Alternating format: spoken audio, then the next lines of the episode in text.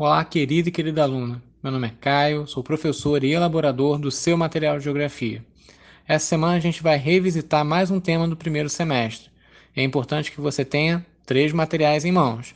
O material didático carioca, que é aquele livro de capa azul que você recebeu no início do ano, esse material de complementação escolar que você está recebendo pelo aplicativo SME Carioca ou pelo Escola.rio, ou impresso, e o seu caderno de geografia para poder realizar as atividades, tanto do material didático carioca quanto desse material de complementação. Então, se você não tem, dá um pause aí, busca lá que a gente volta aqui. Vamos começar? Essa semana a gente vai relembrar um tema relativo ao nosso planeta, né? aos movimentos que ele faz no espaço sideral. O planeta Terra faz vários movimentos, mas dois, dois movimentos que mais interessam para a gente é o movimento de rotação e o movimento de translação. Você deve ter ouvido falar bastante disso nas suas aulas de geografia e de ciências. E agora a gente vai relembrar esse tema. No seu material há duas, duas imagens que é importante que você analise: a imagem A e a imagem B. A imagem A mostra a Terra inclinada em 23,5 graus. A imagem B mostra dois astros, a Terra e o Sol eles falam sobre movimentos diferentes da Terra. Um fala sobre a rotação e outro fala sobre a translação. E agora a gente vai entender mais uma vez o que significam esses dois movimentos. Quais são as suas influências para a superfície da Terra e para a vida em sociedade. O movimento de rotação consiste no giro completo que a Terra dá em torno do seu próprio eixo.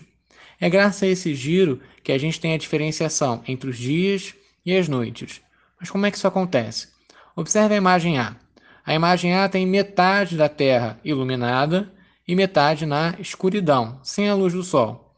Isso acontece porque a Terra é uma, aproximadamente uma esfera e, portanto, apenas uma parte dela fica iluminada pelo Sol e a outra parte não fica iluminada.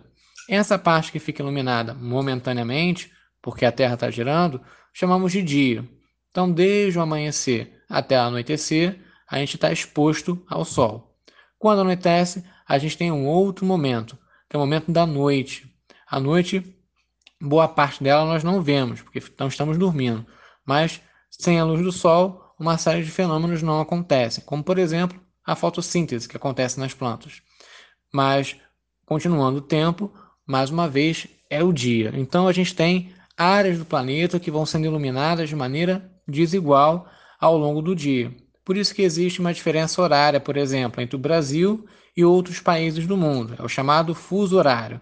A gente já viu isso nos materiais anteriores e no próprio material didático carioca.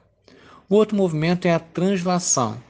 Esse é o giro completo que a Terra dá em torno do Sol. Mas presta bem atenção, esses movimentos eles acontecem simultaneamente. Enquanto a Terra dá a volta em torno do Sol, ela está dando volta em torno do seu próprio eixo. E ao fazer isso, a gente está diferenciando no nosso calendário os anos, ou seja, o nosso calendário ele é solar, 365 dias e 6 horas. Mas ninguém fica contando 6 horas para virar o ano, né? Então, de 4 em 4 anos, essas 6 horas se transformam em 24 horas, que é exatamente o tempo que a Terra demora para dar um giro em torno de si mesma, formando um dia. Por isso que de 4 em 4 anos acontece o chamado ano bissexto, ou seja, acrescenta-se mais um dia no nosso calendário. Que dia é esse? É o dia 29 de fevereiro, que não existe todo ano, somente no ano bissexto. E quais são as outras consequências do movimento de translação? Uma delas são as estações do ano. Devido ao grau de inclinação que a Terra possui, os hemisférios são iluminados de maneira desigual. Enquanto o hemisfério sul está mais voltado para os raios solares, o hemisfério norte está mais distante deles. Por isso que acontece uma diferenciação de quatro estações do ano: primavera, verão, outono e inverno. Por isso tem uma atividade no seu material com duas imagens do mês da mesma época do ano, o mês de janeiro. Uma é da nossa cidade, o Rio de Janeiro, e a outra da maior cidade do mundo, Nova York, localizada nos Estados Unidos, no hemisfério norte. O Rio de Janeiro está localizado no hemisfério sul. Percebe a diferença? Enquanto está nevando bastante em Nova York, no Rio de Janeiro a galera está na praia jogando bola, um calor muito forte. Por que, que isso acontece? Porque as estações do ano elas são invertidas de acordo com cada hemisfério. Enquanto é verão aqui no hemisfério sul, é inverno no hemisfério norte. Enquanto é verão no hemisfério norte, é inverno no hemisfério sul.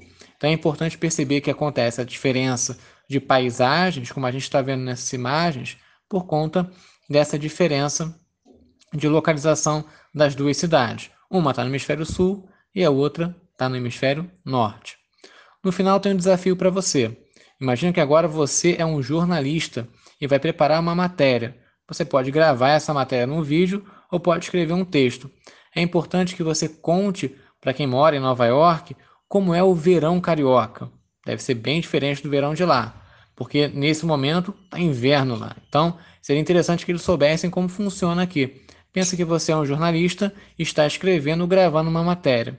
No final, manda para a gente seu material que vai ser bem interessante ver como você venceu esse desafio. No mais é isso, espero que vocês tenham gostado. É, fique em paz e com muita saúde para você e toda a sua família.